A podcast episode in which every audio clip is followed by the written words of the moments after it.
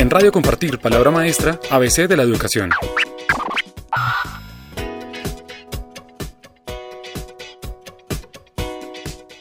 Muy buenos días, habla Javier Pombo, director de innovación educativa de la Fundación Compartir. Hoy en Radio Compartir tenemos un invitado muy especial, don Alfonso Fonseca Balcero. Don Alfonso es gobernador indígena del resguardo Muisca de Cota. Explíquenos en primer lugar qué es un resguardo. Bueno, un resguardo es un territorio que en la época de la colonia fue dejado por España para la reducción de, los de la población indígena y de los territorios indígenas.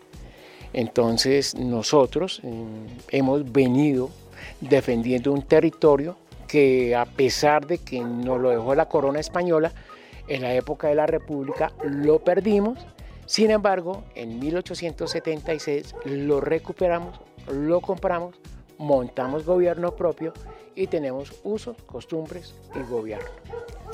Ahora bien, ya entendiendo qué es un resguardo, explíquenos qué es ser muisca. Muisca es ser persona, individuo, bípedo, hombre rojo y el jardinero del planeta Tierra, del planeta Hicha. Eso es ser muisca. Cuando hablamos de, de un resguardo muisca, eh, ¿Cuánta población eh, implica este resguardo? ¿Cuántos habitantes tiene el resguardo? Nosotros más o menos somos 4.500 personas con nuestros usos, costumbres, apellidos tradicionales. Algunos ya se han perdido por el mestizaje, pero conservamos nuestro, nuestra genética. Ok, cuéntenos, don Alfonso, un poco de esas costumbres, de esas eh, idiosincrasia, de esa cultura que ustedes tienen y que de alguna manera están recuperando y quieren transmitirle a las nuevas generaciones? Bueno, nosotros por esencia, por ser miscas, por ser jardineros, somos los que cultivamos la tierra, los que cuidamos la montaña, los que cuidamos el río, que cuidamos el agua, eh, cuidamos nuestros usos y costumbres, nuestros mitos, nuestras leyendas, nuestros apellidos como Fiquitiva, Tibaquichán, Neuque, Balcero, Tauta, eh, Fiquitiva y otros apellidos que se fueron perdiendo en el contexto. Pero seguimos sembrando la tierra, seguimos tejiendo, seguimos contando nuestras historias, nuestros mitos. Ahora ya entendemos que es el Moán, ahora sí desde lo profundo, desde la cosmovisión, desde la cosmogonía, y cuál es la función de un Moan en una montaña, que es equivalente al Nomo en Europa. Eh, entonces estamos recuperando todo esto y lo más importante es que en estos días pues, nos constituimos nuevamente como resguardo y seguiremos contándole al mundo cómo hemos recuperado la, la lengua y en esa lengua eh, yo no soy lingüista, yo soy químico, pero lo que he aprendido a través de todos los días de eh, ensayar con la lengua, establecer métodos pedagógicos para enseñarla, eh, bien con, con rompecabezas, bien con billetes, bien con libros, bien con una cosa u otra, lo que ya he entendido es que un pueblo se hace como pueblo cuando maneja, cuando interpreta, cuando su lengua se habla. Mientras un pueblo no hable su lengua, no podrá tener nunca, jamás, memoria histórica. Siempre se la va a borrar una ley, un decreto, una constitución, o se la va a borrar un imperio. Entonces, mientras un pueblo no maneje su propia lengua, no podrá, por más consulta bibliográfica que haga, no podrá encontrar su propio ombligo, su propia raíz. Entonces, por eso, nosotros, y en el caso mío, me he interesado mucho por la lengua, porque es con lo que he visto en otros pueblos de Colombia, con lo que he visto en los pueblos sajones, con lo que he visto en los pueblos hermanos latinoamericanos y con lo que he visto en el resto del mundo como los hermanos afro, es que mientras esos lenguajes no se practiquen y se conviertan en lenguaje, los pueblos desaparecen. Ok, entonces ustedes están en un proceso de ese rescate de la lengua. Aquí vemos algunos materiales que ustedes han desarrollado para los jóvenes, para los niños, para la comunidad en general, que están en lengua muisca. Ya cómo se da ese proceso eh, al interior de las escuelas y colegios, si ustedes tienen algún colegio especial o cómo, cómo se da ese proceso ya para esa apropiación del lenguaje.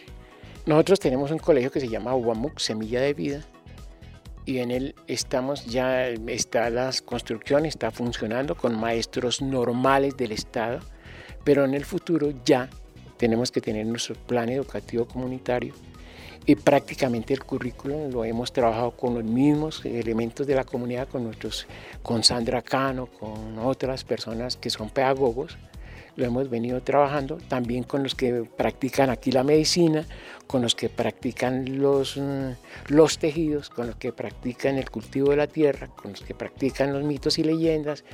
Entonces estamos construyendo ese tejido que debemos de comenzar a que los niños lo conozcan. Lo primero que hemos hecho son acercamientos, ensayos. A ver, ¿dónde está el error?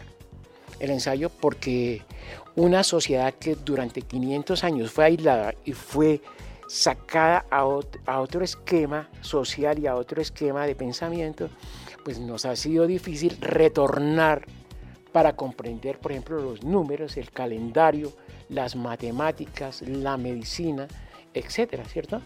Entonces, a través de la lengua es que hemos encontrado que ha sido el vehículo que nos ha llevado a interpretar el tejido, a interpretar la medicina, a interpretar la luna, a interpretar incluso a interpretar todos los nombres ancestrales de los nombres más antiguos de todos los pueblos de la tierra o poder interpretar los apellidos más indígenas de cualquier parte del mundo que nosotros lo podemos ya interpretar qué quiere decir.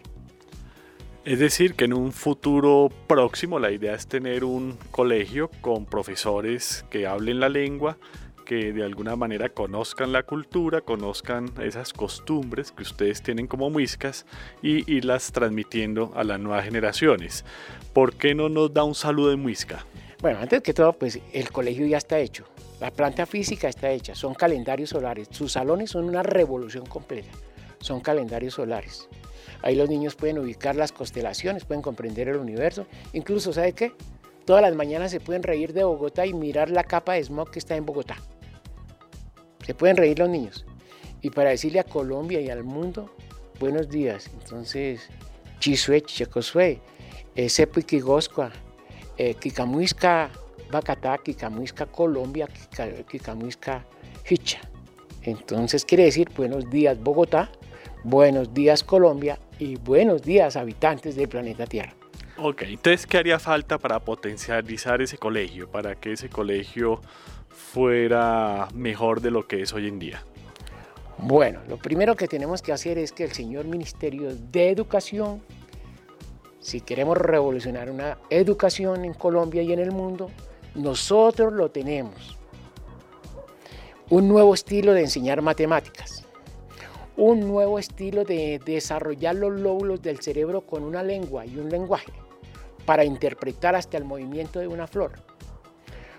Un nuevo sistema de interpretar cuál es la función de la tierra, si es contaminarla o es que florezca la naturaleza y mantenga supervivencia en el planeta. Interpretar cuáles son nuestros hermanos que están aquí al lado de las estrellas. Entonces, y cómo es ser creativo y cómo es ser agregar, dar un valor agregado a un producto que usted necesita como consumidor, pero que también tiene que aprender a respetar como un superviviente en su casa grande que se llama la Tierra. ¿Cómo vamos a aprender a convivir todos en todos los conceptos humanos? En la política, que no es política hoy, sino en un reino. A convivir en los dogmas espirituales, no necesariamente, sino como el espíritu sí tiene que ver. Cómo tenemos que aprender a convivir armónicamente con el entorno. Y cómo a usted lo reconozco como un todo. No lo conozco como raza, sino como un individuo y como un mundo y como un universo. Ok, ¿y cómo se articula eso con, con la Bogotá que tenemos aquí al lado? Pues la Bogotá que tenemos, como es una ciudad cosmopolita, es una ciudad que increíble, Eh, Bogotá no es una ciudad citadina, sino es una ciudad rural, porque lo da el per cápita de, de extensión de Bogotá. Pero Bogotá sí ha hecho unos ensayos interesantes en un nuevo tipo de educación, pero lo ha hecho hacia la parte técnica, pero no lo ha hecho sobre la parte ambiental, sobre la parte armónica. Lo fundamental que es, máquinas o lo fundamental es que podamos tener aire puro, agua pura, un río Bogotá hermoso, reconquistado, reconstruido, porque esas facultades de ambiente de las universidades de Colombia no deben ser tan románticas. Vamos es a demostrarle al mundo, no a Colombia solamente, al mundo que vamos a ser capaces de recuperar el río Bogotá, el río Magdalena, el río Cauca y todos esos afluentes que todos los días contaminamos. El hombre no se ha dado cuenta, no nos hemos dado cuenta que es que mis manos son la vereda, mis pies son la montaña, mis pies es el río, bueno, tantas cosas. Entonces, ¿por qué destruimos? Ese nuevo concepto de educación tenemos que cambiarlo, que no es producir tornillos, que no es producir carros, no es producir fábricas contaminantes, o mira, increíble, para sacar la leche, eh, para sacar la cerveza, tenemos que contaminar cuántas cosas. Para sacar leche clean, cuántas cosas tenemos que contaminar. Entonces ahí es donde la nueva educación tiene que ser una educación armónica y por eso los pueblos ancestrales se quedan mirando desde la montaña. ¿Y estos qué están haciendo? ¿Por qué destruyen su propia piel? Colombianos y colombianas, ¿les gustaría que yo con una puntilla les rayara un brazo? Eso es lo que hemos hecho con la tierra. Bueno, don Alfonso, muchas gracias por este espacio, por este tiempo, este importante mensaje para todos nosotros en, en, esas tradiciones ancestrales que de alguna manera muchos desconocen y qué bueno que haya personas como usted que nos están recordando todo el tiempo de dónde venimos y un poco para dónde debemos llegar. Muchas gracias y un saludo entonces a todos nuestros radioescuchas. Sí que que a compartir. Espero que el premio Compartir sea para una innovación completa en el proceso educativo colombiano y no copia de modelos extranjeros. Muchas gracias.